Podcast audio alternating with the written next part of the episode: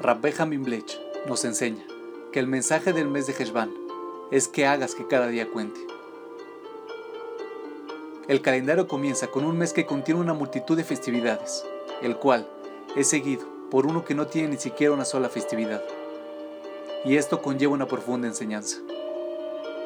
Heshvan tiene el objetivo de recordarnos que nuestra vida es mucho más que los días marcados por una celebración especial. La verdadera prueba de nuestro carácter es la forma en que tratamos los momentos cotidianos de nuestra existencia. El judaísmo no tiene un día de la madre o del padre. Honrar a los padres y demostrar la gratitud que corresponde no debe jamás restringirse a un evento específico de un solo día de duración.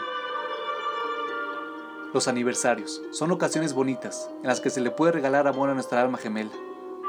Pero es mucho más bonito darle expresión al valor incalculable de una relación de manera regular y consistente.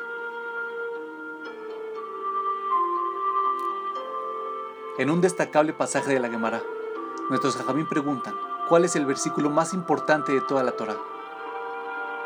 El jajam que ofrece la última de varias opiniones, lo que muestra que es la respuesta más acertada, dice que es aquel en el cual se nos exige ofrecer un sacrificio todas las mañanas y un sacrificio todas las noches. Este es el versículo que toma todos los ideales de la Torah y los pone en el nivel más elevado, cuando son realizados de manera diaria y consistente. Heshvan nos enseña que todo día puede y debe ser vivido como una festividad.